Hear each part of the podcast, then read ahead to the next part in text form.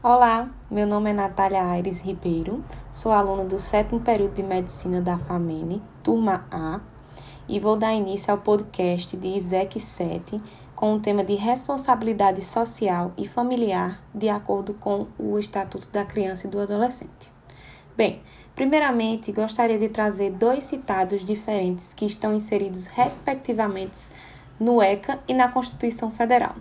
São eles: a Lei 8.069 é, de 1990, que consta do Estatuto da Criança e do Adolescente, onde fala em seu artigo 4 que é dever da família, da comunidade, da sociedade em geral e do poder público assegurar com absoluta prioridade a efetivação dos direitos referentes à vida, à saúde, à alimentação, à educação, ao esporte, ao lazer, à profissionalização, à dignidade, ao respeito, à liberdade e à convivência familiar e comunitária.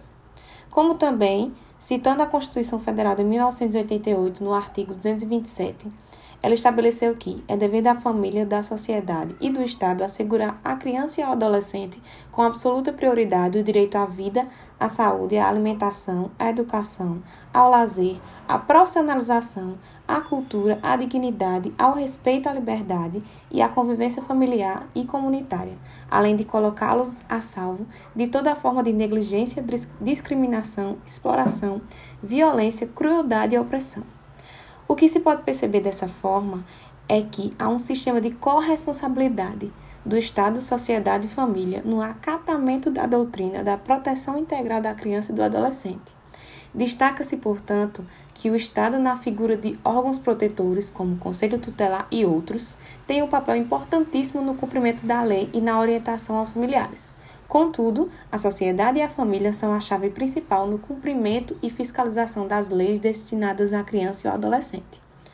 De volta ao único, do parágrafo 4 do Estatuto da Criança e do Adolescente, podemos destacar que a garantia de prioridade à criança e ao adolescente é baseada em quatro pilares. Primeiro, primazia de receber proteção e socorro em quaisquer circunstâncias. Segundo, precedência de atendimento nos serviços públicos ou de relevância pública. Terceiro, preferência na formulação e na execução das políticas sociais públicas. Quarto, destinação privilegiada de recursos públicos nas áreas relacionadas com a proteção à infância e à juventude. Diante destes precedentes, pode-se concluir mais uma vez que a busca constante e efetiva desses pilares começa pela família e pela sociedade, respectivamente. Dentre os deveres da família, para a devida efetivação dos direitos da criança e do adolescente, está o registro do filho e seu direito ao estado de filiação, dever de guarda e é o direito fundamental de ser cuidado, o dever de criar e educar o filho e seu direito à educação e à profissionalização. Ademais, o dever de sustento e assistência material e imaterial e direito ao afeto por parte dos pais. O dever dos pais e das crianças e da, o dever dos pais e da família no cuidado com o menor não está somente na assistência material. A criança precisa de atenção, amor, carinho e compreensão a fim de que obtenha um desenvolvimento sustentável e saudável. Participar da vida da criança tem se tornado uma questão totalmente importante no desenvolvimento do menor dentro da família.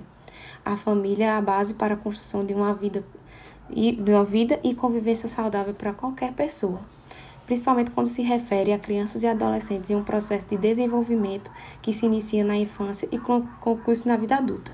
Muitos fatores negativos têm contribuído com a negligência de pais em relação a seus filhos, e para que a família possa exercer o seu papel de criação dos filhos, é necessário que se alcance uma estrutura familiar capaz de garantir os direitos da criança e do adolescente. Ademais, a sociedade civil atua de uma forma imprescindível no monitoramento e na efetivação de denúncias das violações ou supostas é, violações por parte do Estado, da família ou até mesmo das próprias crianças e adolescentes que se expõem a situações de risco.